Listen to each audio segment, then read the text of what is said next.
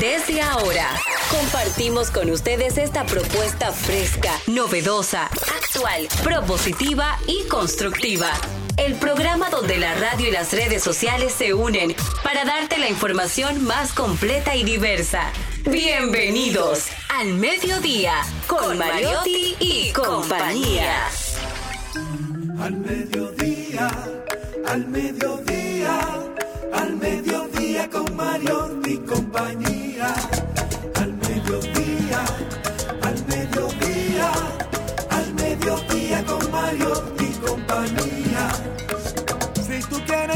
De foros alternativos y de tuiteros rankeados, este programa es tu amigo.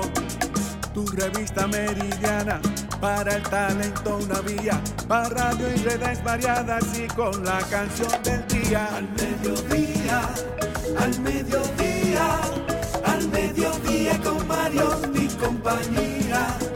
Al mediodía, al mediodía, al mediodía Mario y compañía. Si tú quieres disfrutar de página para izquierda, en la calle y el hogar, por eso no te lo pierdas. Para que hablemos un poco de salud y nutrición. Vamos allí camino propio de moda y decoración. Al mediodía, al mediodía, al mediodía con Mario y compañía. Al mediodía, con y compañía para que aquí. Hola, hola, hola, hola, saludos, saludos mediodía. Aquí estamos, aquí estamos diciendo presentes. Sí, señor, es necesaria, es vital hacer este tipo de radio en estos momentos. ¿Cuántas cosas están pasando en el mundo? qué mundo más agitado. Y todos los días, y eso es lo preocupante, no preocupante porque, porque total, ¿verdad? Si usted no tiene ningún tipo de posibilidad de transformar, de modificar, de, de influir, la mejor recomendación es preocúpese poco.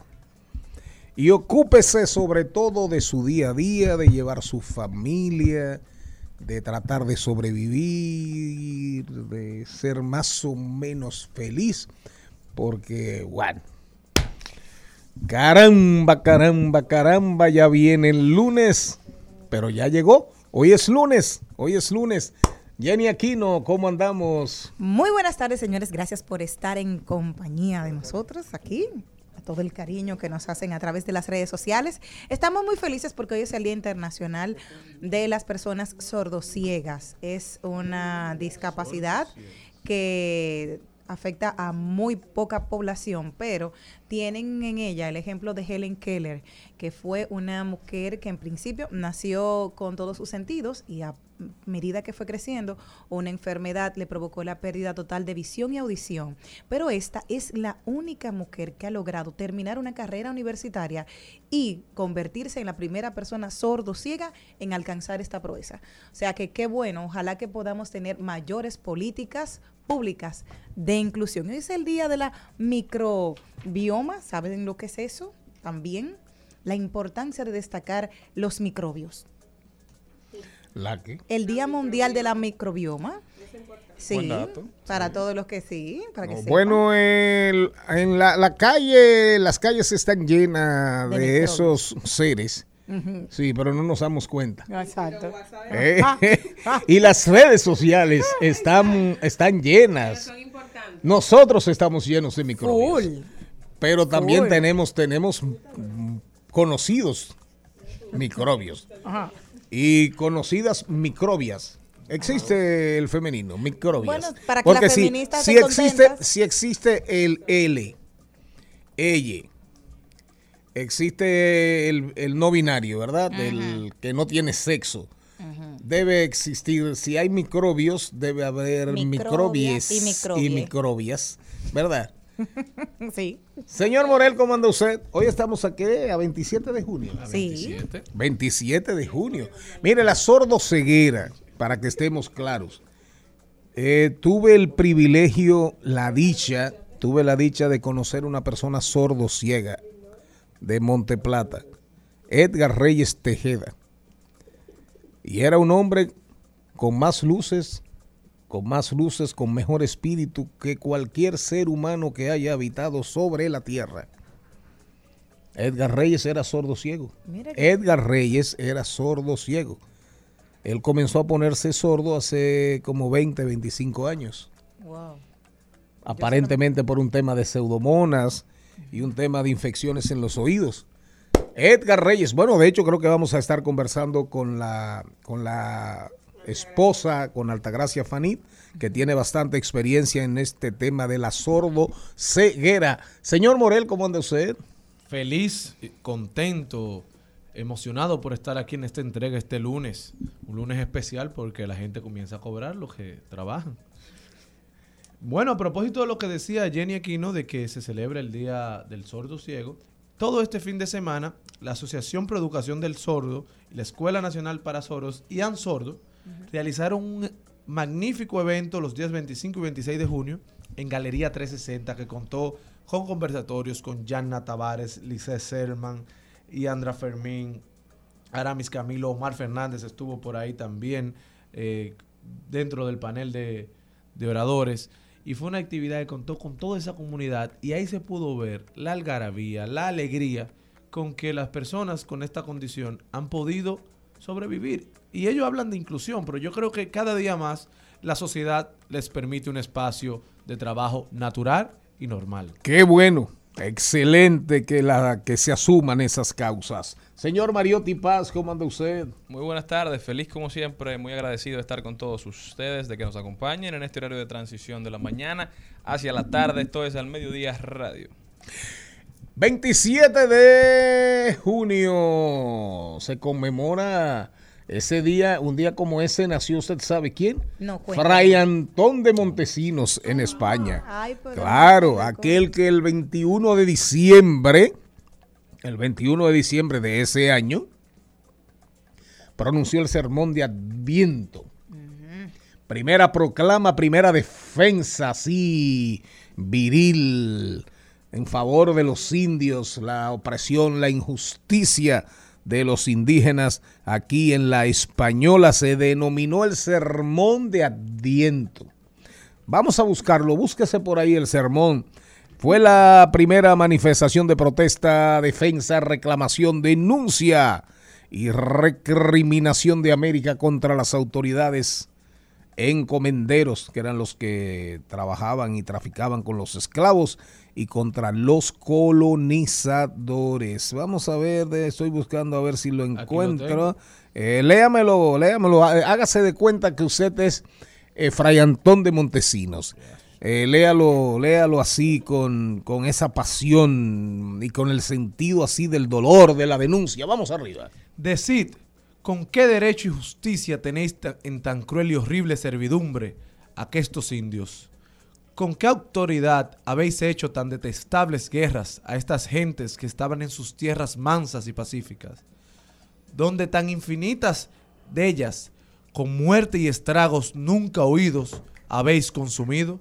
¿Cómo los tenéis tan opresos y fatigados, sin dalles de comer ni curallos en sus enfermedades, en que, de los excesivos trabajos que les dais, incurren y se os mueren, y por mejor decís, los matáis para sacar y adquirir oro cada día? Yo sé, yo sé que usted sabe leer poco, pero me imagino que leyendo ese castellano, ese español de entonces, sabe leer menos. Bueno, me imagino. ¿Se ofendió? No, no, no, porque lo estoy haciendo No, bien. pero déjelo. La audiencia me dice que lo estoy haciendo bien. De la audiencia le están escribiendo De ahí. vez. De una vez. Miren, eh, pero eso produjo, eso produjo, de hecho, eso dio resultados. Lo del sermón de Adviento no fue, no quedó en el aire. Cuando llegaron las quejas a España, llegó el sermón, ¿verdad? Llegó el discurso, el escrito. El rey Fernando de Aragón, el rey Fernando de Aragón, eh, designó una comisión de juristas y teólogos y teólogos que se reunieron en Burgos, en Burgos, y de ahí salió la primera legislación, de ahí salió la primera legislación de la española respecto al trato de las personas, al trato de los indígenas, de nuestros taínos. ¿De acuerdo? Los taínos, un pueblo, un pueblo que tiene que ver con su origen, ¿verdad? Está ahí en el Caribe, los caribes, los taínos. Eh, el idioma de los taínos era el arawak. El arawak es un idioma prácticamente hoy en día desaparecido. Hoy en día desaparecido, pero nosotros en, en el español de la República Dominicana hay cientos de palabras, cientos de palabras que son de origen taíno. Claro. Y que usted se topa con ellas, las escucha, las pronuncia, las dice, pero posiblemente ni, se, ni remotamente sabe que usted está hablando, que usted está hablando taíno.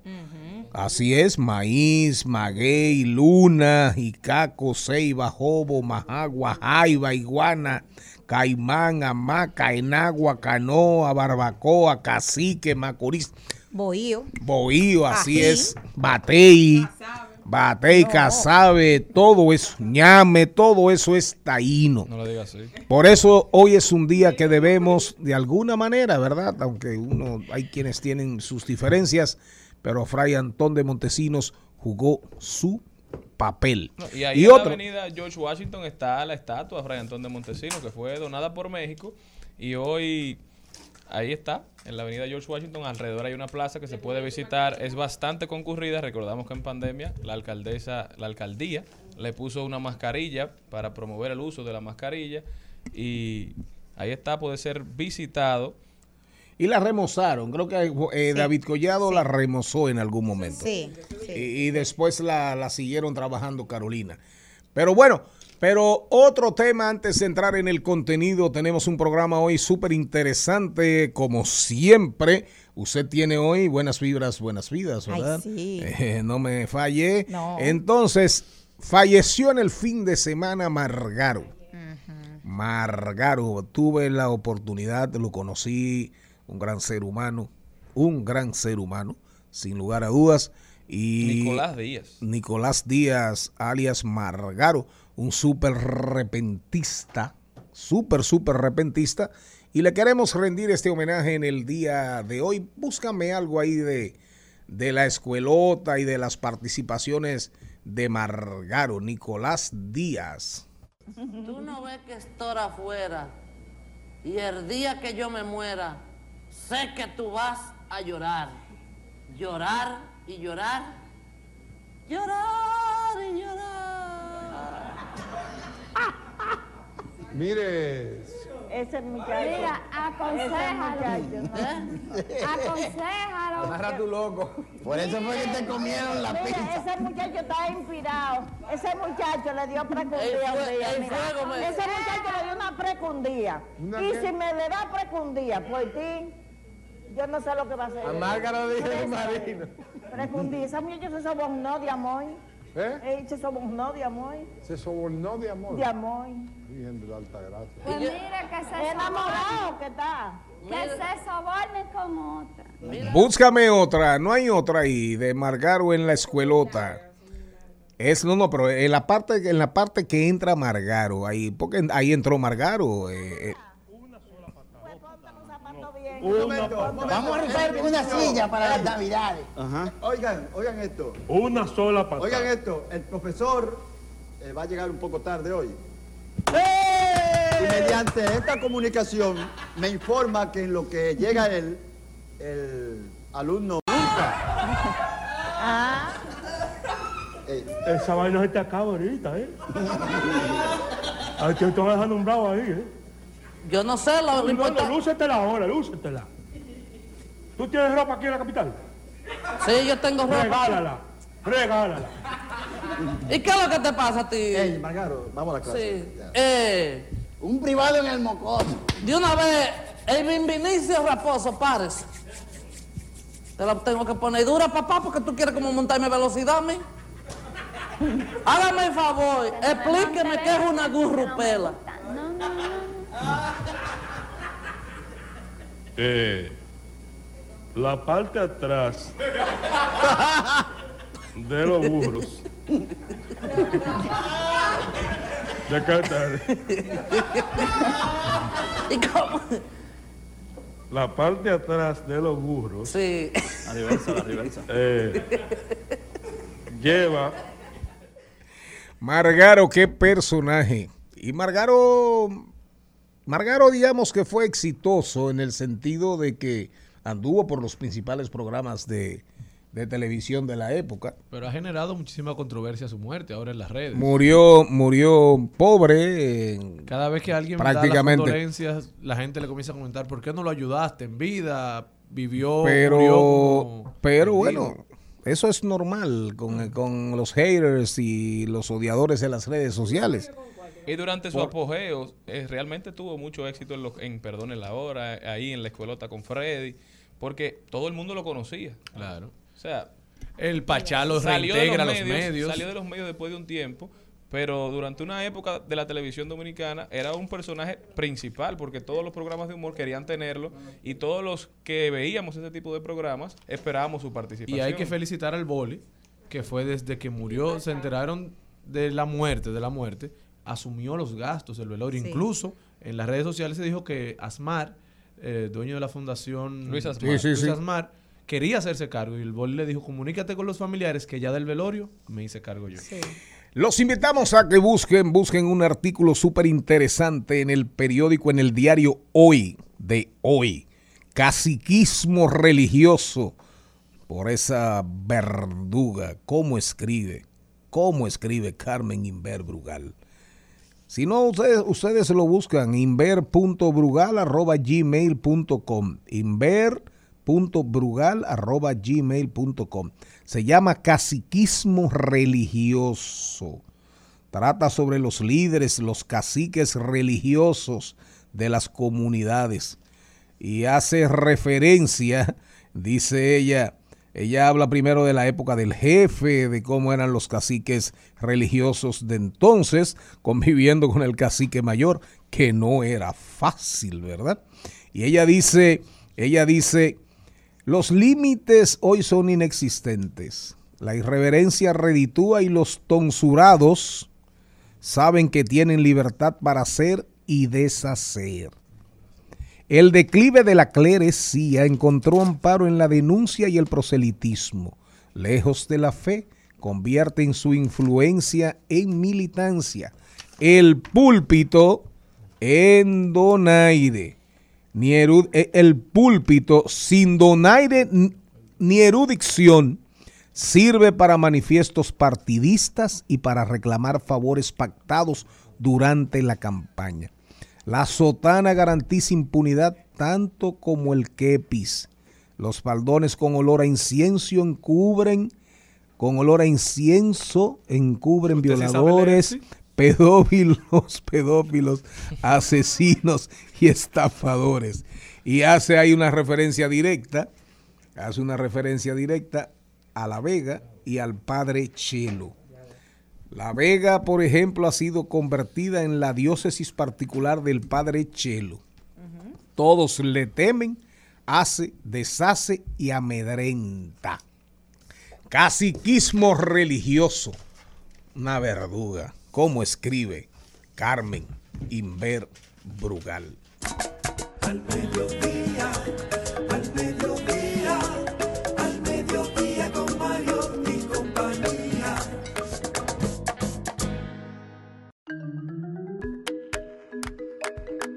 El contenido de hoy empieza con Carlos Mariotti hablándonos un poquito de lo que pasó el fin de semana con los deportes. Luego, ay lo dijo. Y después nos vamos a rodar por el mundo hoy. Día Internacional de la Sordoceguera. Estará con nosotros Altagracia Faní de la Fundación Edgar Reyes Tejeda, hablándonos un poquito del objetivo principal de esta fundación y las acciones en República Dominicana para que sea cada vez más incluyente. También en página para la izquierda hablaremos del libro Gente Tóxica de Bernardo Stamateas. Un libro muy, Gente un tóxica. libro muy interesante que todos debemos conocer. Nuestros segmentos de siempre, Trending Topic, hablemos de tecnología, paso y repaso con Maribel Contreras, que hoy tiene un invitado muy especial, amigo de este programa de larga data, nuestro queridísimo Lenny Abreu. Aquí, aquí se va a cantar, aquí se va a cantar. De la trova moderna en República Dominicana. También estará con nosotros un invitado muy especial, se llama Edwin Jean. Él es dire- director comercial regional de Navega Training and Consulting, una empresa que trata sobre la mente digital y cómo cambiar la mentalidad de las empresas para acercarse más a esta era. Eso y mucho más en el Mediodía Radio.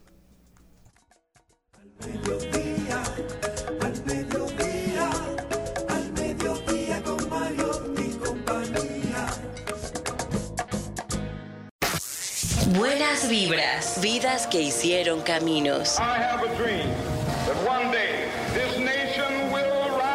Personajes, Que en todo ser humano hay grandeza, que en todo ser humano hay potencial. hombres y mujeres cuya estrella brilla sobre nosotros. Bibliotecas. Es exactamente como he conocido África, a través de los libros. Buenos ejemplos, buenas vidas. Un segmento que estaba oxidado en este programa. Vino el don productor a rescatarlo. Y Jenny Aquino, Jenny Aquino ahí medio vaga. No. Llevándose de los malos ejemplos. En tesis. No. Eh, arranque, doña. eh, No, en tesis, tesis Sánchez. Arranque. ¿Cuál es la vida de hoy que nos trae buenas vibras? Es una mujer espectacular, tiene 58 años, se llama María Jesús Patricio, alias conocida por, por sus allegados y por todo el mundo como Marichuy. Esta fue la primera mujer de origen indígena que fue y se presentó para las elecciones del 2018 en México.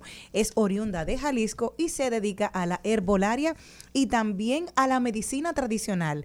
Algo que cambia su vida es que ella había estudiado medicina, pero su madre comenzó a tener ciertos problemas en, en su parte inferior del cuerpo. Durante tres años fue tratada y como no lograba recuperarse, ella decidió llevarla a su comunidad porque ella es de la etnia Naúa. Naúa. Entonces llevó a su, a su madre, a sus, a sus curanderos y a todo lo que eran parte de su tribu. Y la señora, luego de tres años de estar postrada, comenzó a caminar nueva vez, por lo cual ella le dio esa importancia a la herbolaria y también a la parte de la medicina tradicional.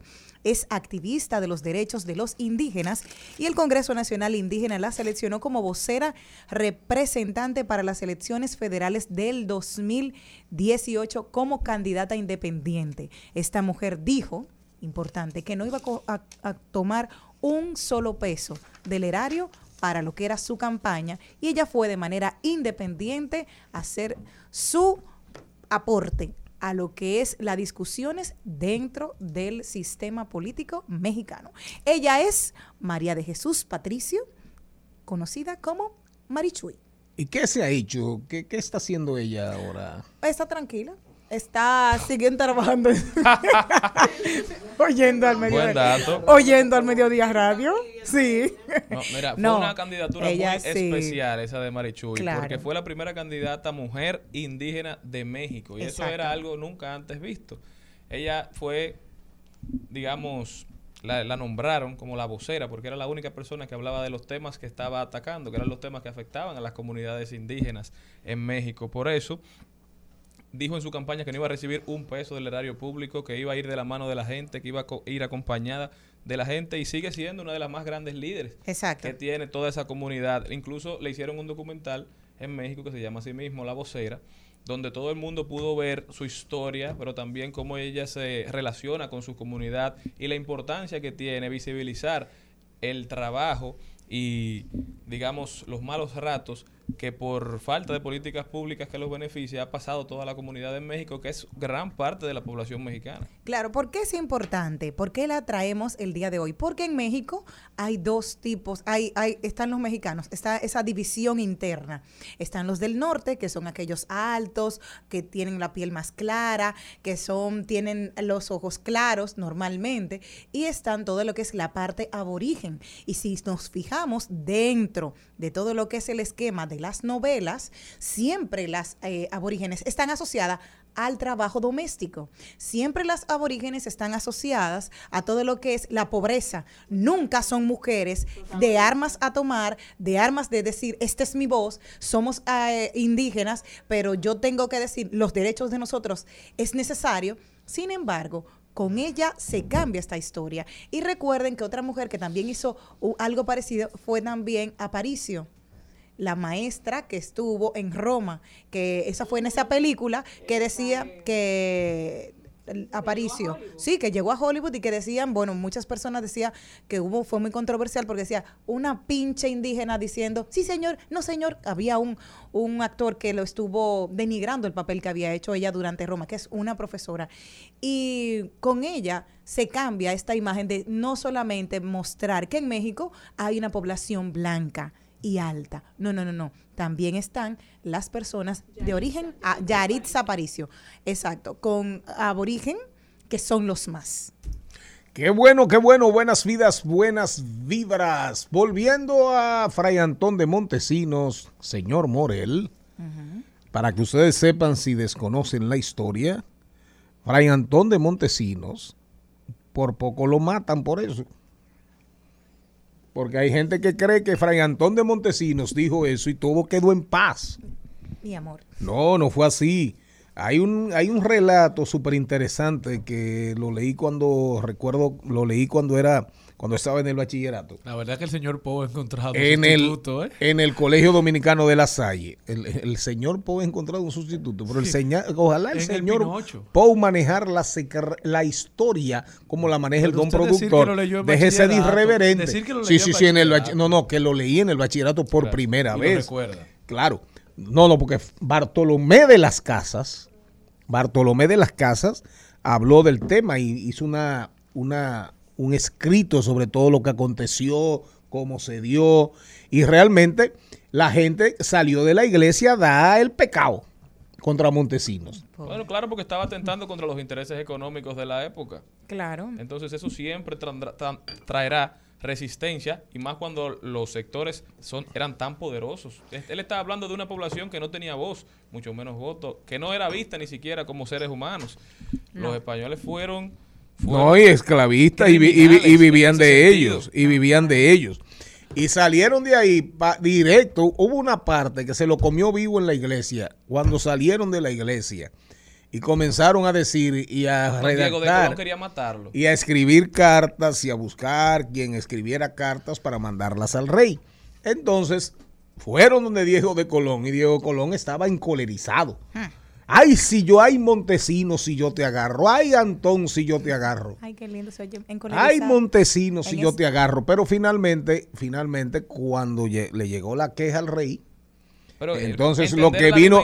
de esa cultura cristiana Claro. cuando y entonces Fray, Aitón- Fra- Fray Antón de Montesinos diciéndote que si tú sigues maltratando a esos indios No vas a tú ir no al vas para el cielo. cielo. Claro. Así es. Era de manera clara y frontal, esa gente se pusieron malos. Claro, entonces ustedes vienen aquí, Dijeron, "Güey, atacan, ¿cómo así?" violan las mujeres. Sí, pero a- adoctrinaron, adoctrinaron aborígenes, pero lo que decían era que los indios no tenían alma. Oiga, qué Exacto. concepción. Claro. De hecho, José Pintor Pinky, Pinky no sé si ya terminó, Pinky eh, eh, Sí. estaba haciendo un, super documental, una película sobre este tema que eh, anda ahí en, anda ahí en los archivos de, de- de- de Indias, los archivos de Segovia, de, de Sevilla, y realmente lo que aconteció, Montesinos por poco lo lapidan. Ah, Montesinos no, no- vivió tiempos difíciles hasta que llegó el tema a España y vienen de allá para acá. No, y tuvo que ir allá, a donde el Claro. rey. Y cuando ahí es que El designa, jaló a capítulo y le dijo, venga acá. Monte- ¿Qué es lo que Antón, pasa, Antoncito. Pero él le explicó Sí. y le dijo, lo que está pasando es que estos tigres están allá, le quitan las mujeres, lo ponen, le, quit- le matan los hijos, Sí. Los lo matan, meten en, en las minas, los Los matan a enfermedades. lo meten en las minas y, y- y y siguen Sí, como si nada. exacto. Le cortan la cabeza y eso empezó el principio del cristianismo de liberación. Mm. Porque al final, como un tema de, de marketing de la época, hicieron un cambio en la historia, en lo que se estaba promoviendo y de allá, de España, bajaron el lineamiento de empezar a respetar quizá un poquito la integridad. No cayó en saco roto del todo, pero tampoco resolvió el No, no, problema. no resolvió, pero por lo menos hubo una pronunció. respuesta. El rey, el rey fue, el rey fue en ese sentido fue activo, o sea, realmente respondió. Algo de cultura con sabrosura ya para irnos. Lo importante, siempre que nos referimos a nuestros aborígenes o taínos, nunca fueron indios, porque ellos, los españoles, Salieron entendían que había entendido, exacto, que es un Claro. término errado. Así que usted lo aprendió aquí, en Al Mediodía, con Mariotti y compañía. Al mediodía, con Mariotti, con Mariotti y compañía. Rumba 98.5, una emisora RCC Media. Seguimos, seguimos, seguimos con Al Mediodía, con Mariotti y compañía. El Al Mediodía dice presente. Dice presente el músculo y la mente. El músculo y la mente. Estamos en deportes. Señor Mariotti Paz, Carlos. ¿Y qué hombre es este? ¿Qué Señor Carlos Mariotti, bienvenido. Disculpe a su padre que estaba con la boca llena. No Mire. de verdad. Llena de verdad. Y no llena de verdad. Tengo la boca llena de Fray Antón de Montesinos, Sí. con todo, con todo y la mano. Y con Sí, todo. llena, ¿eh? sí. No, eso está limpio, eso está limpio. Ah, de ratón, fue que dijiste. Ah, de razón. Carlos lo ha corregido bastante, que no hable con la- Carlos. Mira, Carlos. Muchos rumores en la NBA, ¿eh? Bueno, Ky- Kyrie Irving acaba de salir ya que los Brooklyn Nets aceptaron de que él saliera a buscar contratos con otros equipos para eventualmente realizar un cambio entre los Brooklyn Nets y el equipo en donde se pueda, pueda acordar el en- enviar a Kyrie Irving a cambio de cualquier otro talento, por lo que definitivamente no se queda Kyrie Irving en los Brooklyn Nets. Y otra cosa, ¿tú te imaginas a LeBron en, en Golden State? No me lo imagino porque... Y no- a no- Thompson no- y a, y a. Kyle Thompson en Los Ángeles Lakers. Clay Thompson. Es que no, no es un cambio razonable enviar a LeBron James a cambio solamente de Clay Thompson o un jugador más. O sea, los Lakers no aceptarían ese cambio.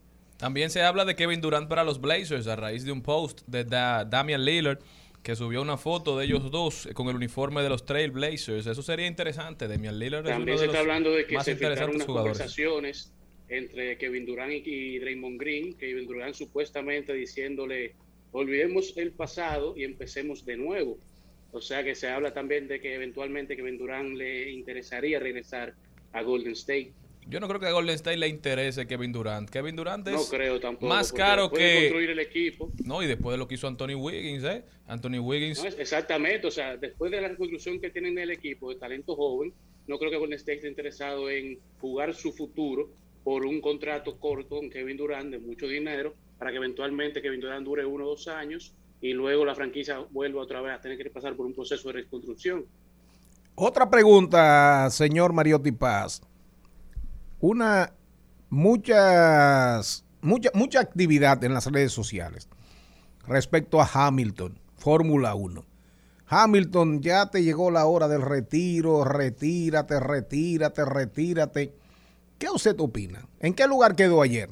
Eso es, eh, ayer no había carrera, hay carrera este fin de semana. Ah, este fin de semana. natal, eh, United Kingdom, llegan a- a- allá a United Kingdom en este fin de semana.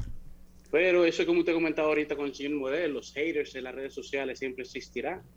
No quiere decir que tenemos que hacerles caso, porque Lewis Hamilton, aún con todos sus siete campeonatos y mantenerse en el pico de la Fórmula 1, siendo el número uno, sin lugar a dudas, el GOAT, eh, Lewis Hamilton tuvo una temporada excelente la temporada pasada, que, que al final se, la temporada se de- definió en la última carrera y esta temporada le está pasando al igual que muchos los otros equipos y otros corredores, es un tema del cambio del vehículo. Eventualmente el equipo va a resolver esos temas y él contará con un mejor vehículo en la próxima temporada.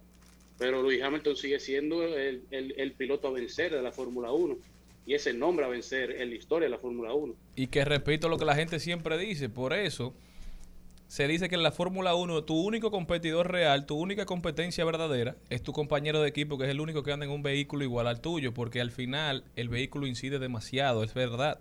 Todos esos pilotos tienen vasta experiencia, todos son profesionales de la más alta categoría, es decir, solamente hay 20 carros de todos los pilotos del mundo, solamente 20 personas pueden ser pilotos de Fórmula 1. Ellos, en cuanto a habilidades, todos son bastante parecidos, hay quienes destacan un poquito más, pero el carro siempre tiene la última palabra en esta época.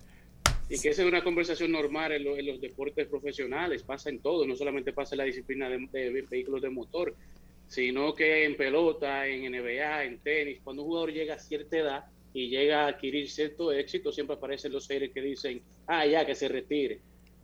Y vemos Pasó con, pasó en los con otros en un momento. Vemos en los otros deportes jugadores que están en su peak, que están por encima de los 35 años. Ahí está el mismo LeBron James, ahí está Tom Cristiano Brady, Ronaldo, ahí- Leo Messi. Leonel Messi que entró en estos días, ahí está Rafa también Nadal. Rafa Nadal. Señor Mariotti Paz Carlo, vámonos ahora con lo que usted quiera. Aquí en el país Mendy López. Arrancamos con la Liga Nacional de Baloncesto, que ahora llega el día 2 de julio desde el Polideportivo del Fabio Rafael González de Puerto Plata, el juego de estrellas de esta temporada. Y como de costumbre, los fanáticos serán los responsables de elegir a los participantes de este All-Star Game. Al igual que en la NBA, los dos jugadores más votados se encargarán de, con el pool de jugadores votados, de seleccionar los dos equipos que estarán participando, hacer un draft para el juego de estrellas de la Liga Nacional de Baloncesto. Mientras que en Valledupar, en los Juegos Bolivarianos, contamos con un buen fin de semana para los representantes de la República Dominicana en estos Juegos. Eh, llevamos un total de 12 medallas a la fecha. En el día de ayer, Pamela Rodríguez aportó la segunda medalla de oro en karate, concluyendo con la jornada del domingo, así como María Dimitrova, que repitió con oro, así como lo hizo en el 2017, que contando con dos de esas 12 de oro. Mientras que en el mundo del tenis arrancó Wimbledon, en donde Djokovic ya gana su, su juego de la primera ronda, avanzando hacia la segunda ronda, marcando su victoria número 22 consecutiva en Wimbledon y convirtiéndose en el primer tenista en la historia, no importa si es tenista femenino o masculino, con más de 80 victorias en cuatro de los Grand Slams, cuenta con 82 en Australia, 85 en el Roland Garros, 81 en el Abierto de Estados Unidos y ahora con 80 en Wimbledon, mientras que a nivel de fútbol tenemos que el día de ayer la selección dominicana sub-20 que está participando en el campeonato sub-20 de la CONCACAF venció cinco goles por cuatro al equipo del Salvador en un tremendo partido donde dieron todo por el todo hasta el último pito, avanzando hacia los cuartos de final en donde se estarán midiendo contra Jamaica. Mientras que en el fútbol internacional tenemos que Gareth Bale, que salió ahora esta- a, a concluir esta temporada del Real Madrid, ha pactado por la MLS, llega a Estados Unidos, a la Liga eh, de Fútbol Profesional de Estados Unidos, llega a Los Ángeles Fútbol Club hasta el 2023, en donde estará jugando los clásicos enfrentamientos de Los Ángeles Galaxy y Los Ángeles Fútbol Club, en donde se enfrentará contra su ex compañero Chicharrito. Mientras que en las grandes ligas tenemos que Robinson Cano, que se encuentra en AAA eh, con el equipo del Prado, extiende su racha a 11 juegos consecutivos, dando hits en AAA. Wander Franco, el patrón, ya sale de la lista de lesionados luego de tener una ausencia de 23 partidos de las mayores. Es, ya Tampa lo saca de la lista de lesionados, por lo que estará haciendo su debut eh, en esta semana. Y los gigantes de San Francisco llamaron a las mayores, a Yamir Mercedes, quien obtiene otra oportunidad de demostrar sus talentos en el- las mayores, en la MLB, luego de ser reclamado eh, de waivers por los gigantes de San Francisco desde los Chicago White Sox. Tiene una nueva oportunidad con un nuevo equipo de darlo el todo por el todo. Y los Power Rankings de poder ah, el día de hoy en la MLB, el top 5, tenemos que los New York Yankees siguen siendo el equipo que está dominando la liga a todo vapor. Luego de un fin de semana y una serie contra los Astros de Houston, que vienen pintándole los, talones en la segunda posición. Los New York Mets se encuentran en la tercera, seguido por Los Ángeles Dodgers. Y para sorpresa de todos, los, los padres de San Francisco se encuentran en el top 5, en la quinta posición. Luego de que seleccionara a Manny Machado, todos pensábamos que iban a, salir de ese top 5, pero lograron mantenerse vigentes y ahora esperan con ansias el regreso de Tatis Jr. y Machado a su cuadro, concluyendo así con este recuento de hoy, lunes, en el mediodía. Gracias, gracias a Carlo Mariotti, como siempre, ese, ese de paso y repaso por el deporte así. Eh, qué bueno, felicidades, felicidades. Pero ahora, en breve, Altagracia Fanny de Reyes va a hablar con nosotros sobre la sordo ceguera y la fundación Edgar Valdemar Reyes Tejeda. Pero ahora, algo como más, así como impropio, pero a la vez propio de este programa. Ahí lo dijo. En al mediodía. ¡Ay! Lo dijo. ¡Ay! Lo dijo. ¡Ay! Lo dijo. ¡Ay! Lo dijo. ¡Ay! Lo dijo. ¡Ay! Lo Bueno, y el diario li- Anda. Bueno, bueno, bueno, bueno. Buenísimo, Buenísimo. bueno. Ahora, ahora sí, ahora sí. Ahora sí. Bueno, que eso está bueno, eh. Es que buenísimo, es que él lo que- dijo. ¿Qué, Qué qué- buena, qué- eh. qué que no diga Chanel da risa? El 90%. Chanel Rosa Mateo, que se sepa, este lo- programa. lo- mañana me voy a reunir con él porque lo tengo casi convencido de hacer radio. Sí. ¿Qué? Ahí lo dijo. Bueno, el Diario Libre resaltó una noticia de que el 90% de los partos en los centros privados y públicos son cesáreas. Dijo él. El Diario Libre. Ah, Diario Libre dice que el ¿qué? Que el 90% de los partos en República Dominicana, en centros públicos y privados, son cesáreas. Barato Que me lo en el resto, encuentro. no, pero en el resto del mundo la cesárea es la excepción. Y aquí Ah, exacto. Estamos en primer regla. lugar. En primer Mira, lugar del en el resto del mundo la prisión preventiva es la excepción. La República En el resto del mundo la cesárea es la excepción. Y nosotros Aquí tenemos son, primer lugar. aquí son las reglas, las dos cosas. Primer lugar en el mundo en cuanto a partos Sí. eh, de cesárea. Pero Chanel Rosa, un conocedor del área, que fue un administrador del sector salud mucho tiempo, Servicio Nacional de Salud. dijo, no hacen un Oh. no hacen un parto natural ni que la criatura tenga medio cuerpo fuera. Ah, y, y me da, y me da de todo. Pero dijo una gran verdad. y me da rabia. Pero dijo una gran Pero verdad. ¿por qué es que hacen eso? Me da es rabia. negocio, a Sí, nivel es un económico. Como que, ajá, y es, hoy es lo mismo decirle a una mujer, puja, puja, puja, que dormirla y, co- y, y, y abrirla No, y coserla y durar tres días. Primero lo Y- que cuesta. Oh, pero lo que claro. escucha. Primero lo que oh, oh. cuesta, lo que, lo que cobra el médico en Maldito honorarios. negocio. Además, la facilidad de establecer fechas ciertas. Tú pones el día, pones la hora, ya y tú puedes programar varias en un solo día. El no tienes que estar internamiento más esperando- prolongado. No Claro. tienes que estar esperando que la persona ya vaya a, a dar a luz de manera natural. Y ahí es que me molesta a mí, porque a pesar de ¿Y por qué le molesta si usted, usted no ha pujado ni le han hecho cesárea? Por eso mismo, porque hay médicos que saben que una mujer con todas las condiciones Ah, es para por poder solidaridad parir, con claro las que sí. Entonces tú me dices a mí que hay autoridades aquí, mujeres que tendrían que tener solidaridad y pelear por los derechos de las que no hemos parido aún, Oh. ¿qué es lo que nos da derecho? Deseo de parir en otro lado, que no sea aquí. Porque aquí te da calor Haití, cesárea. No, No, que Haití, mi amor, yo tengo moda, visa. En estos tiempos está muy de moda el parto natural. Pero Claro. Tú sabes que después que te hacen la primera cesárea, Ya. las próximas son cesáreas. Y una Sin pregunta, embargo- una pregunta, sin embargo, a mi una hermana le hicieron pregunta una a cesárea. las haitianas, Y parió. a las haitianas, les tra- las trabajarán con cesáreas. seguro que ahí se, seguro que ahí se ponen a esperar que el muchacho se Aguante ponga turno, viable, que empuje, que, que, que asome la No, y cabecita. recuerde que a las Me imagino, que a ¿verdad? las- Porque las haitianas no pueden A pagar. las nacionales haitianas no le dan el seguimiento porque al no tener eh, documentación, las que no lo tienen, o seguro médico, llegan eh, casi como decía Don Chanel, así como el es. muchacho así fuera. Pero ¿qué fue lo que dijo Chanel? Repítalo. Cha- Chanel y sus ocurrencias. No hacen un parto natural ni que la criatura tenga medio cuerpo fuera. El diañe. Dígame otro ahí rapidito que Altagracia está con nosotros. Vamos a dividir la entrevista con Altagracia en dos. Entre el cambio de la una y, la, y después de la una. Dice el doctor Farola. ¿cuál Un es- tuitero famosísimo. Exacto, a través de su cuenta. Dice, ¿cuál es el tiempo prudente para irse de una casa ajena luego de unas harturas? Díganme, Ese- esa es una reflexión profunda. háblenme. Es- ¿cuál? eh, eso amerita una discusión, eso amerita un seminario. Dígame. Ojo, eh, hay gente que hace como Blas. Ya comí, ya comiste, ya te vas. Y como Pero unos Margarita. 30 minutos. Hay gente que espera máximo. 15, 20 minutos. Hay, hay, hay- hay gente que después que le dan el vaso de agua piden un licorcito y piden hasta un palillo. Pre- pre- préstame un palillo. Hay gente que esperando el postre, ah, ah, sí, piden hasta una maca. No, Pero y, ahí y hay puede- otros, y hay otros que llegan a la casa y mandan a dormir los dueños y se quedan ellos. Pero ahí, ahí hay un tema, ahí hay un tema que hay que andar siempre con el de buena educa- educación, de formación hogareña. Usted no se va de una vez, pero por lo menos 15, 20, 10, 15 minutos después, usted debe partir. Hay una de famosa, la de Debe la margarita. Es poco, como Pero hora. no, Media pero hora. depende también. Sí, pues acuérdate que le ponen el café a uno. ¿no? Media hora. Y depende de la alegría de los, de los eh, que invitan. Porque si de una vez te sacan un traguito, es para Pero- que te quedes. ¿Qué dice usted? Otro ahí lo dijo. que Ese ni tenemos. cómo. Ah, dígalo.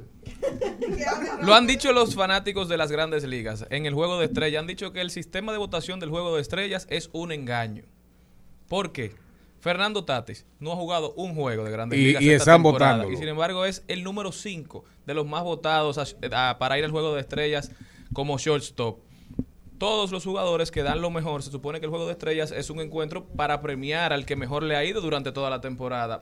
Muchos, esto puede incidir de manera muy importante en la carrera de un jugador que nunca haya podido ir al juego de estrellas. Cuando se pone esa estrellita de All Star, puede cobrar mucho más dinero la próxima temporada. Han dicho los fanáticos que el modo de elección está Van a tener y que, debe cambiar. van a tener que cambiarlo porque ya son recurrentes las críticas. Pero que dejen No es, niño. no es el primer año.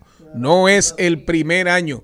Sin dudas, y el béisbol, el béisbol está en una encrucijada y está en los umbrales de asumir con seriedad cambios serios. Cambios serios. Vámonos a rodar por el mundo, vámonos a rodar por el mundo. Altagracia Fanit ya con nosotros. Atención, Monte Plata, la esmeralda y olímpica de la patria.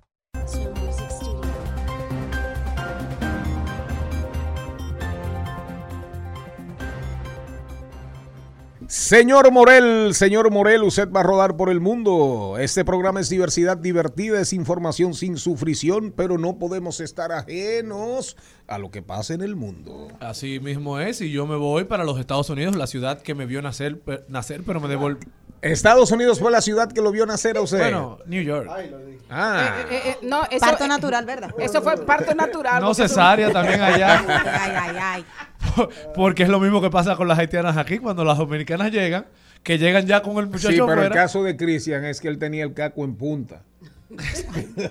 Pero me devolvieron rápido. Un caco puyú Me y le hicieron el- dijeron cesárea. Me hicieron el favor de, de darme lu- a luz allá, pero me devolvieron. Sí. Bueno, pero una buena noticia para los estad- estadounidenses y es que la gasolina baja tras nueve semanas de alza. Bajó cuatro centavos. Igualito que aquí. Eh, bueno. Ito no ha, no ha vuelto a coger una cámara. ¿Cómo? Ito no ha vuelto a coger una cámara. Pero el señor, el señor, señor, digo la señorita, ¿para dónde va usted? Para Italia me voy. Es una Mm. noticia muy triste, ya que el señor Leonardo Del Vecchio, el segundo hombre más rico de Italia y creador de las mundialmente utilizadas gafas Ray-Ban, murió hoy a los 87 años de edad. Según Forbes, la fortuna estaba valorada en 27.300 millones de dólares. Definitivamente me quedo entre muchos países, pero en una reunión de los mandatarios de esos países, G7, G7, mandato del G7, la proclama del G7, todos contra China. Dice el secretario de Estado norteamericano, en términos estratégicos, la invasión a Ucrania por parte de Putin ha fracasado. No es lo mismo la táctica que la estrategia. Pero haciendo una reflexión no tan profunda, solo tenemos que decir que habría que ver, señor Blinken, habría que ver, porque fíjese usted que no ha pasado nada de nada, nada de nada, pero mientras tanto, los BRIC, China a la cabeza y la Argentina pide incluirse para en vez de ser BRIC, pasar a ser BRICSA. Los países BRIC, Brasil, Rusia, India, China, Sudáfrica, después que llegaron los sustitutos, los relevos de Mandela y ahora la Argentina con el presidente Fernández. Entonces, esa es la realidad, el mundo está cambiando. La volatilidad en el mar de Japón. Y mientras tanto, todos dicen, vamos contra China. Pero ¿y usted piensa que la guerra Ucrania-Rusia de alguna manera no, no hay una ganancia para China y para Rusia? Bueno, si usted lo ve así, señor Blinken, déjeme decirle que lamentablemente no coincido con usted. Vámonos para América Latina, donde República Dominicana por fin está encabezando un ranking. República Dominicana tiene el presidente más rico de toda América Latina. Según Bloomberg en línea, el presidente Luis Abinader. Antes era Piñeira, me imagino. No, no, vamos a ver el ranking que hizo Bloomberg. Pero Piñeira ya no está. No. Pero antes era Piñeira. Pero déjeme decir, antes era Piñeira. Buen dato, sí. Claro. Luis Abinader está encabezando la lista con 76 millones de dólares, 156 mil. Luego va el presidente de Ecuador, Guillermo Lazo, con un total de activos de 39 millones 702 mil dólares. Que a Lazo están locos por echarle un lazo. Ambos empresarios. En el Ecuador. La fortuna de ambos proviene de, de sus empresas, de sus, digamos, situaciones privadas. También Nayib Bukele está en tercer lugar. La fortuna de Bukele se estima que está por los 2 millones 548 mil dólares. Luego, Barato, barato me lo encuentro. el presidente de Paraguay, Mario Abdo Benítez, que tiene una fortuna de 953.973 dólares. De quinto está Jair Bolsonaro, el presidente de Brasil, con 446 mil dólares. Barato me lo Luego Luis Lacalle Pou, el presidente de Uruguay, con un total de activos de 385 mil dólares. Después el presidente de Bolivia, luego va Iván Duque. Después tenemos a Daniel Ortega, a Andrés Manuel López Obrador, Alberto Fernández de la Argentina y Gabriel Boric. Gabriel Boric cuenta apenas en activos con 36.956 dólares. Y por último está el presidente del Perú, Pedro Castillo, que solamente cuenta con 22.342 millones. ¿A usted le dieron algo de eso? ¿Y por qué? Yo y ese programa ha recibido algo de todo ese dinero que usted mencionó ahí. Pero no creo que se lo merezca tampoco. Vámonos para el cambio. Rumba 98.5. Una emisora. RCC Media. Seguimos, seguimos, seguimos con Al Mediodía, con Mariotti y compañía. Nosotros estamos en Al Mediodía con Mariotti y compañía. Diversidad divertida, información sin su fricción. Altagracia Fanit. Altagracia trabaja, está trabajando con la, una fundación que lleva el nombre de su esposo, Edgar Vardemal Reyes Tejeda, que es una figura emblemática, quizás la figura más importante del ámbito cultural de la provincia de Monteplata, hoy por hoy, y Maribel no se pone celosa porque estoy diciendo la verdad. Entonces, Maribel también, Maribel allá, ¿verdad? De, de la provincia Esmeralda y Olímpica, Edgar Reyes. A los, murió su padre a los cinco años de edad, quedó ciego a los ocho años de edad, ¿verdad? Después comenzó a quedarse sordo hace 25 años más o menos. A los 20 más o menos.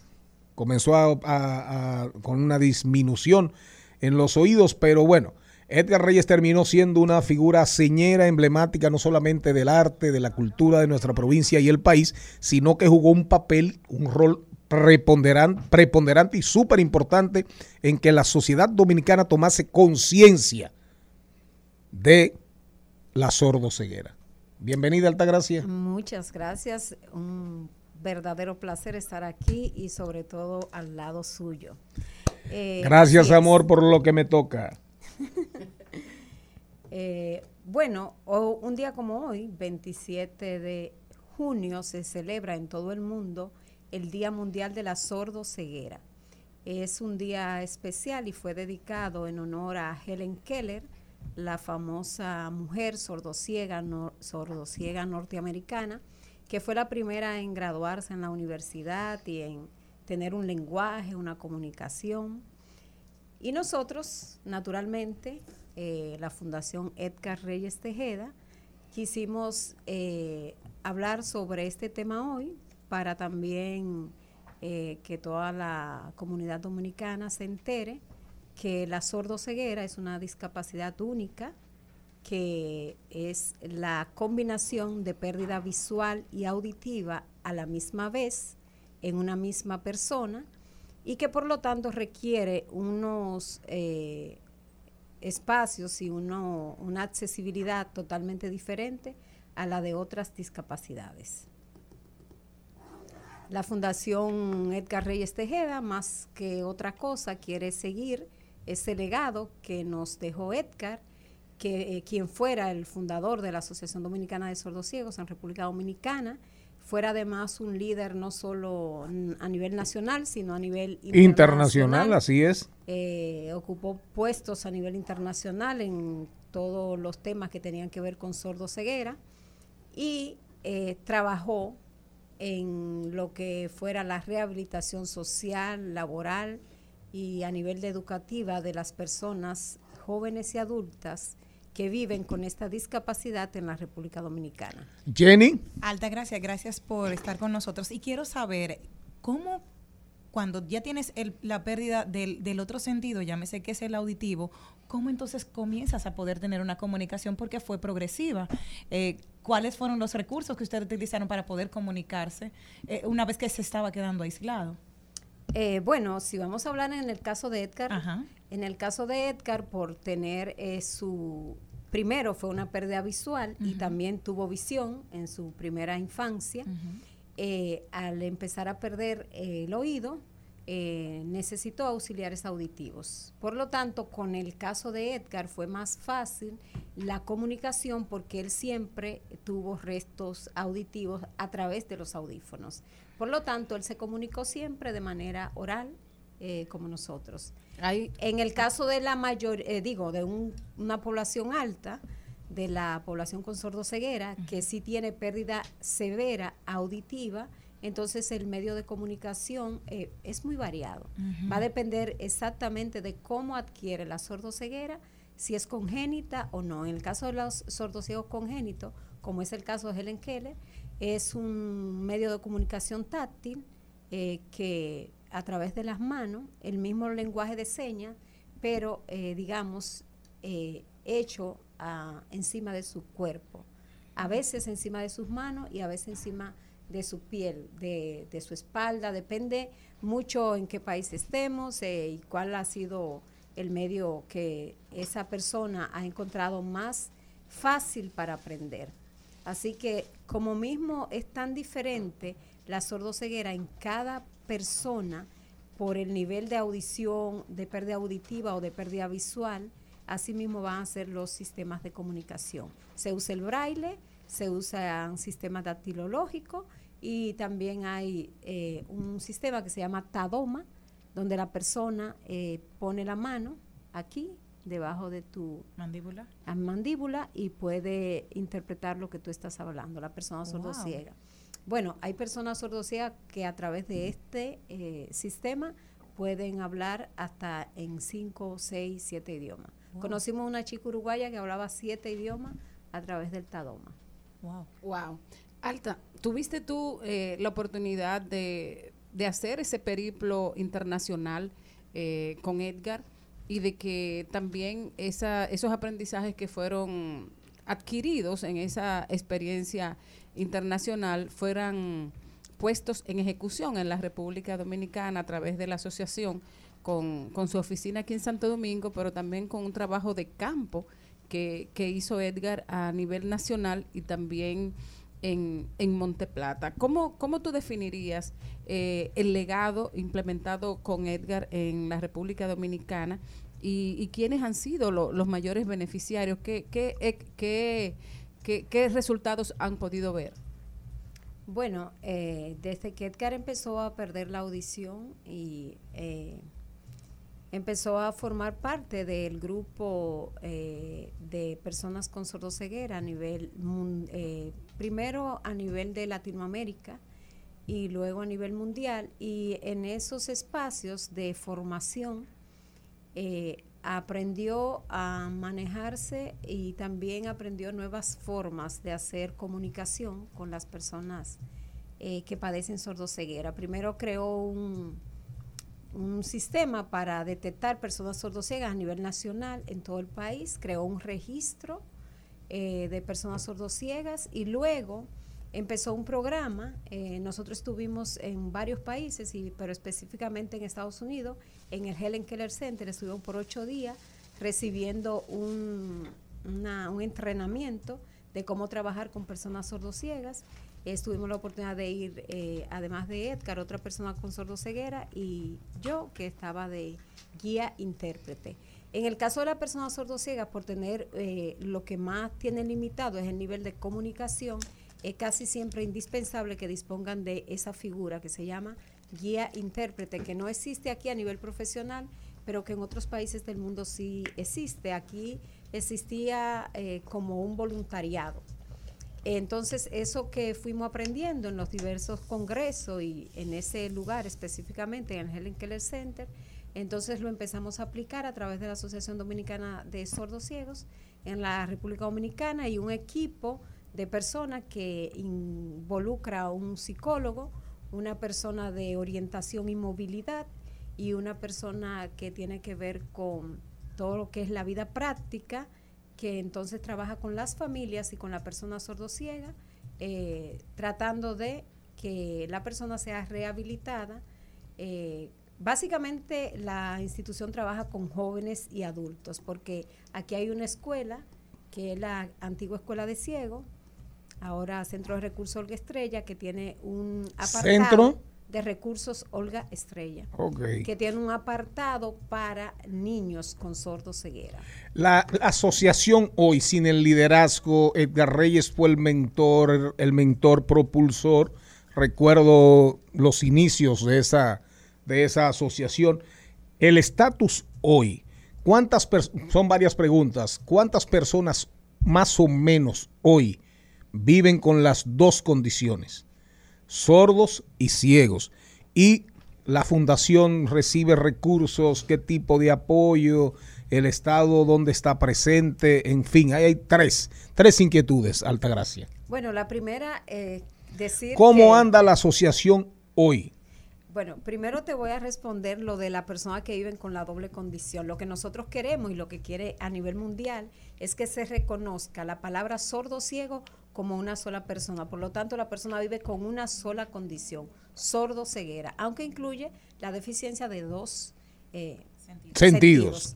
Eh, en República Dominicana, eh, ya a la partida de Edgar, teníamos un registro de alrededor de 125 a 130 personas a nivel nacional. ¿Cuántas? 130 o sordos, eh, sordociegos jóvenes y adultos. No incluye ahí los niños mayores de 16 años. Alrededor de 130 personas estaban registradas en la asociación. Y desde ahí se le daba servicios, como dije anteriormente. Eh, a la partida de Edgar, eh, la asociación eh, de hecho ya estaba en manos de otra persona, que es su, quien es su presidente ahora, y particularmente, no sé si está correcto decirlo, pero estoy un poquito desvinculada de lo que es la asociación. Perfecto. este ¿Quién la momento. preside actualmente? Melba Benjamín. Melba Benjamín. Exacto. Perfecto. ¿Y la, y la fundación? La fundación recibe recursos del sector, eh, es una ONG que recibe recursos del sector público. ¿Cuántas personas hay en Monteplata, en la provincia? En Monte- ¿Tienen eso ustedes censado? Sí, nosotros teníamos en Monteplata alrededor de, eh, a nivel de Monteplata provincia, alrededor de 25 personas. 25 mayor- hace qué tiempo? Eh, hace a, a 2020. 2020. Es decir, que esa población posiblemente ha crecido. Sí, es posible que haya crecido. Eh, la población eh, mayor es la población eh, des- pasada a los 40 años. Pero quiere decir que de- del censo a nivel nacional, Monteplata representa más del 25% de los... Bueno, quizás porque Monteplata, como tenía Edgar Hay y un- esta Altagracia, hubo mayor preocupación y ocupación y por eso hay, hay más casos identificados. Exactamente, porque nosotros lo que hicimos fue un registro eh, a nivel nacional y la otra provincia que más se trabajó creo que fue Barahona y hacia el sur y Santo Domingo, el Gran Santo Domingo. Una Hay persona, que nosotros no llegamos ahí. un familiar, familias, una persona con la condición, sordo, ciego, ¿cómo puede entrar en contacto con la fundación? ¿Cuál es el vínculo? ¿Cuál es la vía? ¿Qué pueden esperar de la fundación? Bueno, la fundación básicamente quiere seguir prestando ayuda a nivel emocional y a nivel eh, de educación, eh, por lo menos creando el vínculo y ayudándole a identificar dónde están los lugares donde puede ir, donde puede asistir, donde puede encontrar respuesta. Y hasta ahora solamente tenemos nuestra dirección y nuestro teléfono. Vamos a ver. 809 543 809-543 8334. 8334. Altagracia Fanit de Tejeda. Si usted está en la zona, en la provincia de Monteplata o en cualquier lugar del país y quiere encontrar asesoría, una consulta seria, cierta, experimentada, vivida, póngase en contacto con Altagracia. Pero antes de irnos, antes de irnos, Edgar Reyes, novelista, fabulista, fabulista. Hay unas fábulas exquisitas de Edgar Reyes. Para que usted sepa, decimero, repentista, compositor, cuentista y, Y poeta. poeta. y poeta, y sobre todo poeta de la vida. Edgar Reyes. Dígame algo ahí de Edgar Reyes para que la gente sepa de verdad de quién hablamos. Casualmente, eh, en este poema, que se llama Búsqueda del Color, eh, Manolito Mora Serrano dice que fue alta gracia que se le escribieron. Ahora vamos a leerlo para que el mundo lo sepa. Búsqueda del color. Con esta mano en sombras, que en nada imita al ojo, he tocado la luz honda y cósmica del arte, la bella piel de Venus y las armas de Marte, el esplendor del tiempo y también sus despojos. Esta mi mano sabia con que aparto y escojo, que no es dueña del todo, tan solo de las partes. Transita los espacios soñados sin hallarte, ni ante el hondo concepto, rindiéndome de hinojos. Mi mano te busca palpando el universo, con obsesión a veces y siempre con esfuerzo. No descifra su esencia, no penetra tu imperio. Oh alta creación de la luz Alta de Altagracia. magia Claro. inacible. Será negada siempre a mi mano lo imposible, la verdadera revelación de tu misterio. Qué chulazo. Qué chulazo, oye, oye, el poema. Manolito García Serrano. con- eh, bueno, Manolito fue de la gente que promovió, Mora Serrano, pimentelense, de la gente que más promovió inicialmente a, a Edgar, a Edgar Reyes en sus, No, hasta el final, Manolito se mantiene firme. en sus lances literarios. Altagracia, gracias. Me saludas a Lana y a Edgar. Un abrazo. Gracias a ustedes y aquí siempre. Dámele un abrazo a Silvia. Nos vamos, regresamos con Trending Topic. Trending, Topics. Al mediodía. Con Mariotti y compañía. Presentamos Trending Topics. Nos vamos con las principales tendencias y empezamos con una de las primeras. Harry Potter es tendencia porque hace 25 años hoy sale a la venta por primera vez Harry Potter y la piedra filosofal en una librería llamada Bloomsbury Books, a quien la autora del libro J.K. Rowling hoy le da las gracias en Twitter y le recuerda al mundo que hoy empezó la fiebre con el mago de, de Londres, Harry Potter, un libro que marcó una, toda una generación. Llevan 25 años de ese primer libro. Pero tú sabes que el que se mete en esas sagas no sale de ahí prácticamente Nunca, jamás. nunca. En un momento Mira el importante- caso, mira el caso de Toby, de Toby Maguire, el de El Hombre Araña, el de Spider-Man. Bueno, pero ahí hablamos Jamás. de, de las películas. ¿Eh? Hablamos de las películas, del actor que personificó a Harry Potter en la película que salió años después del primer libro, que era Daniel Radcliffe. Claro, claro. hoy, Tremendo actor. dice, Mira, Harry Potter. ahí". Tremendo actor, pero ya todo el que lo ve es más. Yo vi una película de sobre una la vida de un hijo, o sea, un hijo de una persona influyente de Inglaterra que decidió irse a la guerra, eh, alistarse en contra de la voluntad del padre, de la madre, porque al final y finalmente lo matan, de hecho, lo matan en una en una trinchera. Y la película es tristísima, pero el- la actuación de, de Radcliffe es, ma- es maravillosa, maravillosa, extraordinaria. Pero sin embargo yo lo estaba viendo. Y para mí era Harry, Harry Harry Potter. Potter. No salía de esa... De verdad que marcó toda una época, tanto los libros como las películas. Le devolvieron o le enseñaron el amor por la lectura a toda una generación que conoció el amor por la literatura a través de, de la vida de este genio y sus amigos. ¿Qué más? Bueno, eh, otra tendencia es Miss ¿Qué programa de la sordoceguera, humanidad plena? Oigan ahora, trending topic.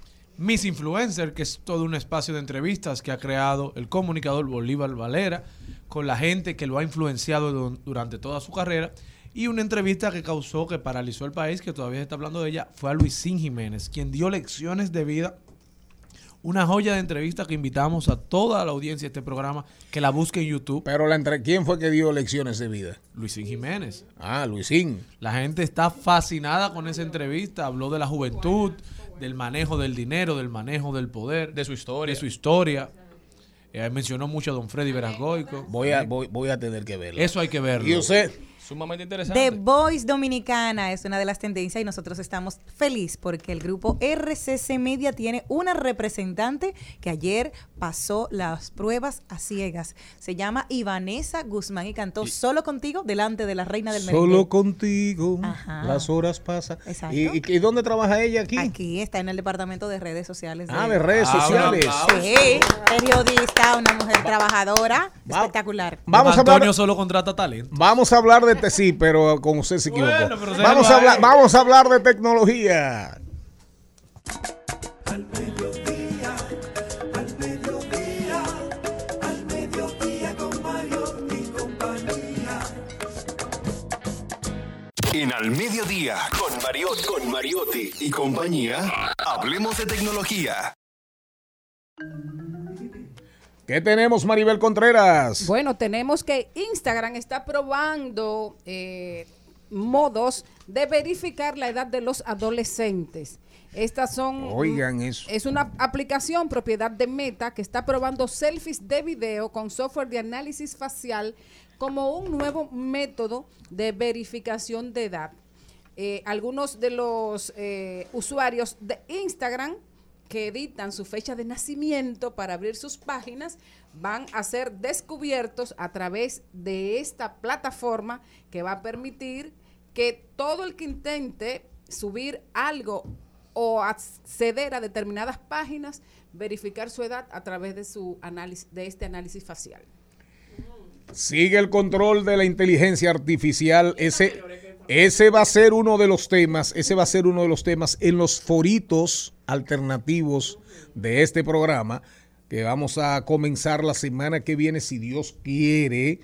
Y uno de los temas va a ser ciencia y religión, economía naranja, industria naranja. Tenemos muchos temas, ya tenemos como ocho temas identificados, van a ser los foritos alternativos, van a ser los viernes, innovación y desarrollo, los jueves, ciencia y religión, criptomonedas, futuro o realidad, educación, habilidades duras o habilidades blandas, STEM o no STEM, música urbana, revolución, música urbana, revolución, evolución o involución, redes sociales, bendición o maldición. Qué productor, ¿eh? Para que entendamos, para que entendamos lo que puede significar en la vida de un ser humano un rechazo, una burla, que te puede marcar y destruirte, pero también puede marcarte positivamente para que te levantes y para que te sobrepongas a la burla cuando te disminuyen. Y siempre que uno tiene que coger para donde el señor este, ¿cómo se llama? Elon. El primo de Charlene. Elon Musk. El primo. El primo de Charlene. ¿Usted sabe por qué Elon Musk, según un testimonio de la jefa de la NASA, se termina poniendo su cohetería? Cuando él comienza a hablar de que la cohetería tiene futuro desde el ámbito privado, porque la NASA había dejado su programa de viajes al espacio, él va a visitar, él va, él va, él, con parte de su staff, con parte de su staff, y va a hablar con rusos de la industria aeros- aeroespacial rusa. Y va él con uno, con uno que hoy es un alto ejecutivo de su compañía, de Space, Ex. Space, eh, SpaceX. Y va mal vestido, ya tú sabes, esto, estos nerds, estos tigres, así como Estos Steve- genios, estos así. genios, así estilo Steve Jobs, y nada, desgarbado, mal vestido, y esos rusos así circunspectos, eh, eh, entachonados.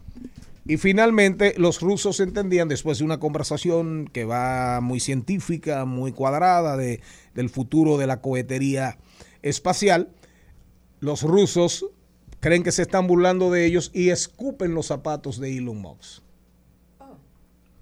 Ah, lo denigraron. Sí, lo denigraron. Prácticamente lo denigraron. Entonces, Quien relata hoy en día, quien relata hoy en día cuenta, oye, oye lo que dice el tigre, que se llama, eh, eh, déjame ver, la antigua jefa de la NASA, para que se sepa, ¿eh? no estamos hablando de cualquiera, la antigua jefa de la NASA. Entonces, Lori Garber, que era la, segunda al mando de la NASA durante la administración de Obama, que estaba presente, dice ella, oye lo que dice, afortunadamente, mientras los dinosaurios devoraban las últimas hojas en las copas de los árboles, los mamíferos peludos siguieron evolucionando. Es decir, esos dinosaurios allá arriba comiendo hojas de los árboles, ¿verdad?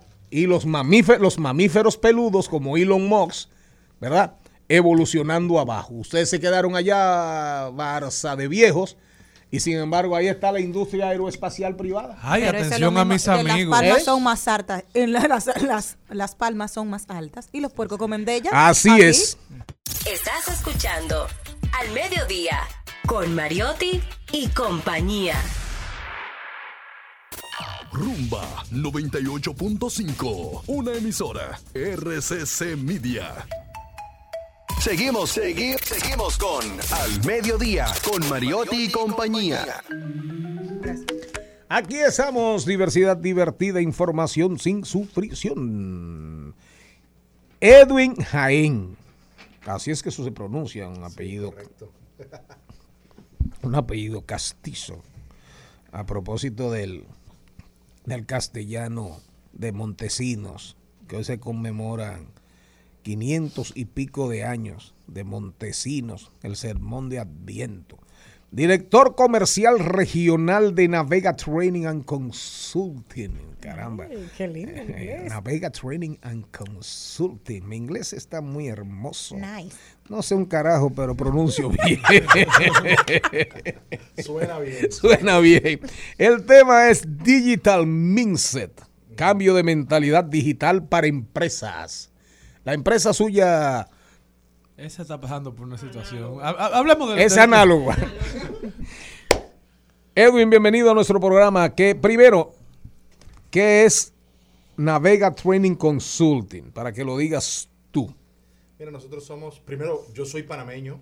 Ah, panameño. acá. Bienvenido. Yo Parece dominicano. empaparme y- y- No soy de aquí. Parece ni dominicano. soy Nos encanta el general a todos. nos No tengo edad. Entonces, ¿cómo que dicen? Estoy aplatanado. como Sí. dicen. Qué bueno. Entonces, pero me encanta. Cada vez que llego a República Dominicana, la energía, la gente, la vibra, me ponen otro beat.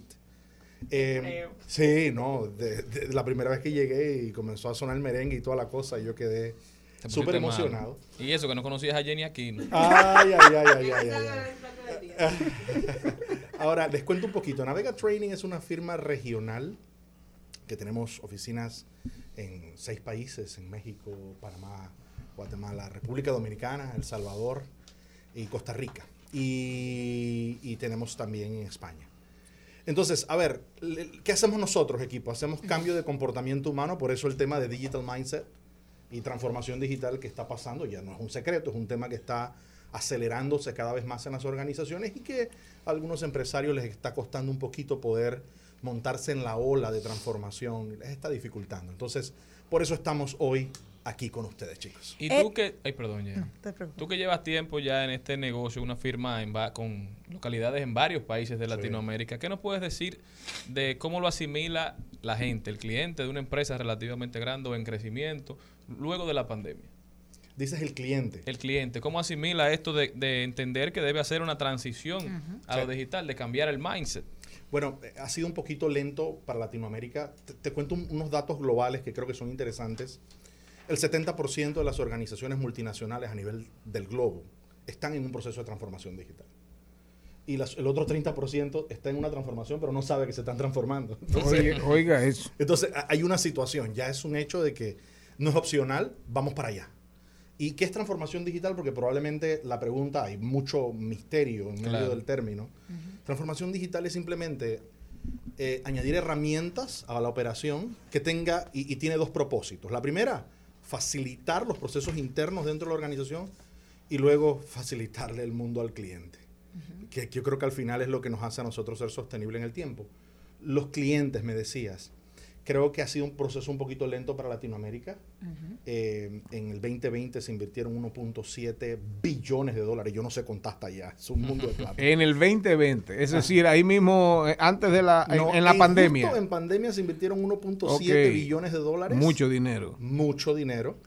Eh, y, y- dígame, don Mariotti, a ver, ¿cuánto usted cree que se implementó con éxito de esa inversión a nivel global? 20%. El 30%. Ah, mira, pegué caso. ¿Y, y saben ustedes por qué razón no se implementó con éxito todo ese mundo de plata en las organizaciones? ¿Por qué? La gente no estaba lista. Eso te quería La preguntar. gente no estaba lista. Eso te Sí, quería porque hay un, te- hay un tema grave del que- en cuanto al recurso humano. Hay un tema, y hay un tema de Y a que veces está bien, no queremos- se cambia, de no, no lo necesito. Y a veces queremos andar más rápido de la cuenta sin entender que los análogos están ahí y que hay resistencia real. Eso Hay quería preguntarte. ¿Cómo, ¿Cómo la pandemia no nos ayudó a digitalizarnos realmente? Eso quería preguntarte, porque Sí. siempre los cambios traen resistencia, normal. Pero vivimos una situación mundial que tuvimos que transformarnos. Te, te cuento otro dato interesante sobre esa pregunta que me haces. Solo el 2020, 50 millones de usuarios compraron por primera vez en Latinoamérica. Se abrió un nuevo mercado. Ahora, ¿qué pasa? Si hay resistencias, si la pandemia nos aceleró, y, eso se llama adopción digital, ¿ok? Nos aceleró, pero por eso nosotros como firma apoyamos a las organizaciones a acelerar un poco más los procesos para que haya mayor adaptabilidad. Eh, Y lo primero que tiene que entender la organización es un diagnóstico, es, es entender el digital readiness, o sea, la adaptabilidad digital o la adopción digital. Mira, yo que soy micro, micro, micro empresario, eh, cuando te hablan de... Ah, duerme, duerme, micrito. Casi usted llegó a microbio ahí, ¿eh? Sí, sí. Micro, micro, micro, micro. Cuando una empresa pequeña le hablan de transformación digital, hay dos cosas. Primero que se oye caro. Tirándose a muerto para que lo mesan. Por favor. Eh, se, se- se escucha caro. La transformación digital, yo creo que ya es más que tener una página web, eh, que tener procesos internos. También te habla de- del tiempo de físico laboral de tus empleados, de la digitalización del trabajo en el hogar, me imagino. Pero, ¿cómo una pequeña empresa puede iniciar el camino en la transformación digital si no, sin quebrarse en el proceso? Yo creo que, que lo primero es hacer un, un diagnóstico desde tus clientes. ¿Cómo cambió tu cliente? ¿Y cuánto, cuánto de ese cambio realmente le puedes, puedes meterlo dentro de tus procesos? Siempre es end-to-end, del cliente hacia atrás. A veces lo hacemos distinto. Y, y pasa mucho con la pyme que es muy tendencia. Si otra pyme lo está haciendo, lo copio y lo Claro. reproduzco. Y copian formas. No, no necesariamente un análisis a conciencia de qué es lo que y hacia dónde se movió mi cliente.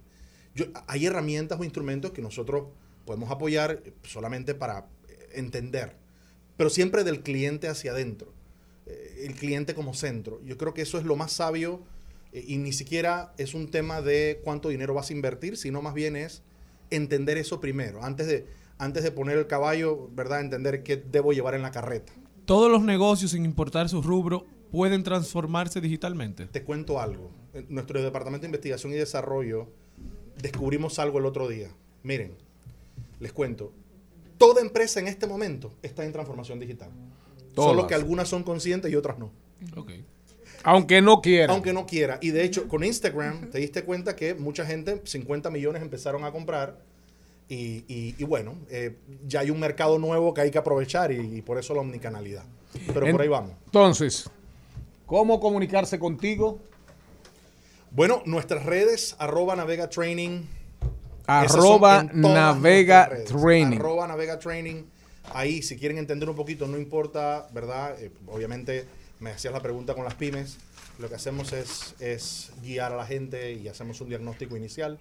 Pero sobre todo, sobre todo, em, dejo una última frase y es, la transformación digital no se trata solo de tecnología, sino de cuán abierta está tu gente para abrazarla e integrarla a su día a día de trabajo. Oficinas. Sí, claro, aquí están. ¿Dónde? oficinas. Ay, a ver, se me pasa el, el- el nombre. Es. Pero está en Instagram, seguro. Sí, claro, está todo ahí. Arroba Navega Training en nuestras redes. Pero ahí está todo. Aquí estamos cerquitita, de hecho. acá. Sin importar el tamaño de la empresa, pueden contactar y seguro encontrarán soluciones. Y ahí en nuestra página web también incluso tenemos un, un podcast que lo que hacemos es Nuestra filosofía es generar valor. Así es que si quieres educación continua, en nuestra página web vas a encontrar podcasts, vas a encontrar recursos para todos. Al final es, creo que el conocimiento es universal y si lo promulgamos, vamos para adelante. Gracias, Edwin. Mantente escuchando el programa Gracias porque en breve, en De Paso y Repaso, tendremos música de la buena con una leyenda de las noches de la bohemia dominicana. Para que usted sepa. Y de las casi Lenny, mañanas. Lenny Abreu de las casi madrugadas y las casi mañanas. Y mañana esté pendiente del programa para que escuche cuando recomendemos el libro que se nos quedó hoy, Gente Tóxica. ¿Usted conoce gente tóxica? Personas Ah, claro. tóxicas. Hay, hay mucho. ¿Eh? Sí, sí, sí, ha pasado. sí. Yo hace tiempo que, del- que tengo un radar de sexta generación y los detecto a distancia. Por eso no llego ni siquiera a conocerlos. De paso, de paso y repaso. En al mediodía. Con Mariotti, con Mariotti y compañía. Te presentamos De paso y repaso.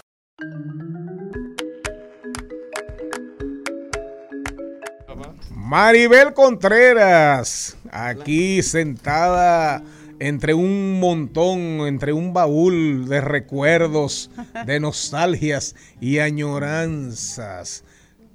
Rasguños a la guitarra. Bueno, eh, Lenny, Lenny fue el último que me dio una, una serenata. Ha- Hace años, Pero a nombre de quién? no de la amistad. A nombre tuyo, a, nombre de la Yo a amistad. de Olio ahí pegado en la ventana y le dije, chu. Voy yo. De óleo. Dándole serenata a Maribel, que yo iba a llegar, que yo llegaba toda la noche con una. De óleo se daba su humo y cogía para allá. ¿Y qué la- que te cantaba Leolio? De óleo, para entrar en materia con Lenny. Eh, de óleo. ¿Qué Se te cantaba? fue. Eh, me Ah, falta se todo. fue, me- ah, pero él- Esa la tenía Sí. nuevecita. Pero el enamorado que Pe- estaba. pe- no, la que me cantaba Lenin, no, de Olio nunca estuve enamorado de mí, la que me cantaba Ah. Lenin, que tampoco he estado nunca enamorado de mí, que son mi según hermano. tú, eso Que según tú. No, no, no, no. Íbamos por puro placer. Era, Por puro placer. Éramos hermanos de Maribel. Eh, siempre era, yo estaba durmiendo y me despertaba, Óleo de mujer con sombrero, porque esa era mi, mi canción favorita. Esa Eh, una mujer mujer se ha perdido. Se ha perdido. la- ¿Qué tiempo una, es? Ya no oh, se dan serenatas. Es una cosa terrible. una de las es canciones que ahora, más hermosas. ahora vivimos en apartamento, entonces no hay manera. No, ahora no, se dan matinatas. Mandan, mandan gente a, a un mariachi a los lugares y eso, pero, pero realmente la, la serenata se la llevó, la- se la llevó la El tiempo. impronta del siglo, tú, de los del Así adelante. Maribel. Bueno, lo importante, sistema lo importante, Sí. lo importante es que Lenin está aquí y que Lenin está celebrando, va a celebrar durante todo este año su 25 aniversario de carrera y que este jueves tiene un concierto. Cuéntanos, Lenin. Bueno, eh, hice un, un homenaje. Eh, no hice un homenaje, repetí un homenaje que había hecho ya hace muchos años, Roberto Carlos. Yo hice tres homenajes a mis artistas preferidos, mis cantores. ¿Cuáles son? Oh, Serrat. Sin dudas. La gente dice que Silvio. La gente dice. Pero Roberto Carlos nunca me imaginé. Ah, sí, porque viene, tú sabes que todo tiene que tener un equilibrio. Ese es mi, mi, Ese es tu balance. mi balance a, a, a toda esta trova que, que, que asumimos de hace años. Pero hace mucho. ¿Y quién te ve? 25 años, Lenin. Si yo me pongo el pelo en Maribel, estoy nuevecito. ¿Y el concierto entonces dónde es? Va a ser en Chao Café En Chao. ¿Cuándo es? el jueves a las 9 de la Este noche. jueves. Esto sí es tempranito, porque es tipo teatro, Chao. ¿Y se bebe? Sí, Claro, donde yo estoy. ¿Y se dónde bebe y se queda come. Chao? En Ágora. Ah, verdad, y es bonito. Ay, sí. Y Ah, además, a y- además que uno está Ah, que uno, de Rael. que uno está a cuarta de- del escenario, o sea, todo el mundo queda No, es es muy cálido. ¿Y cuántas personas coge Chao? como 100 personas, como casa de teatro, como menos, casa de el bar. teatro. 150 y 100 eh, bien sentados. O sea, son. Ah, pero hay que ir a apoyar a Lenin. Exactamente. ¿Tienes alguna promoción, una cuña para ponértela? Nosotros estamos apoyando a todos, a todas, todas, todas esas iniciativas se las estamos apoyando abiertamente. Eso sí, importante. Trae la mañana. Te la mando ahora mismo. Adelante, Maribel. Bueno, Lenin, eh, eh, entonces cuéntanos, además de esto, ¿qué, qué más tiene preparado durante el año Bueno, para, después, para esta eh, celebración? vuelvo hoy- ahora, pero eso es con un concierto mío, el 29 de julio en Casa de Teatro, para el aniversario. Y, y voy así, yo voy llevando fechas así. Creo que repito, voy a repetir mis dos homenajes más. Y termino en diciembre con un concierto grande. Ah, perfecto, esa es muy buena noticia. Tú sabes que hay, hay gente, ¿verdad?, que piensa que, que los cantautores eh, simplemente como que, como que es un hobby. Y sin embargo, te, te has pasado prácticamente la vida entera, has vivido y has eh, hecho tu familia. Más que hoy, yo creo que es un vicio. El vicio, Pavel dice, el vicio de cantar, o, o el arte de cantar, porque cuando tú asumes la canción como tal y, y- y- te gusta el buen arte, entonces te rodea de gente que piensan igual que tú y eso, eso se vuelve como un sectismo ahí. Siempre, mira a Claudio Cohen, que está fajado cantando de todo este tiempo, y así mismo es por más eh, vuelta. que tú le des a la vida, siempre va a terminar con una guitarra y haciendo tus canciones y tratando de, de, de brindársela al público, porque quizás no sea el momento, de, porque ahora hay mucha diversidad de, de- de música, pero eh, siempre, siempre, siempre van a salir los cantautores, eso es parte de la... De yo la vida. pertenezco más a los trovadores. Exacto. que porque ya como cantautor se quedaron eh, unos muchachos como más jóvenes. Lenin, eh, hay, una, hay una cosa importante que te iba a preguntar. Eh, eh, ¿Quién te va a acompañar? ¿O tú llevaste a la guitarra los temas de Roberto Carlos? Eh, no, yo voy acompañado por, por unos excelentes músicos. Son eh, Rafaelito, que trabaja en el conservatorio. Son casi toditos, son cristianos y, y del conservatorio. Ya los hippies los dejamos para después. Pero son, son buenos músicos, son cinco.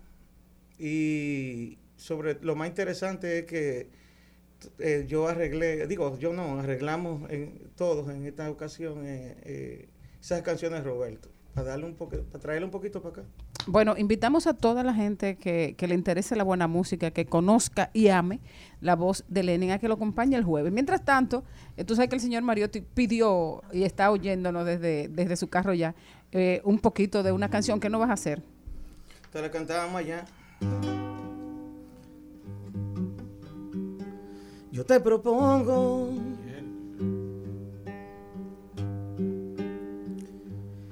que nos amemos, nos entreguemos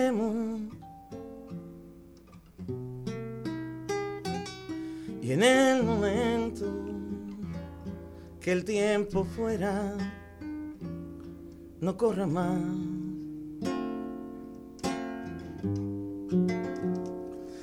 Yo te propongo darte mi cuerpo después de amar mucho abrigo. Y más que todo, después de todo, brindarte a ti mi paz.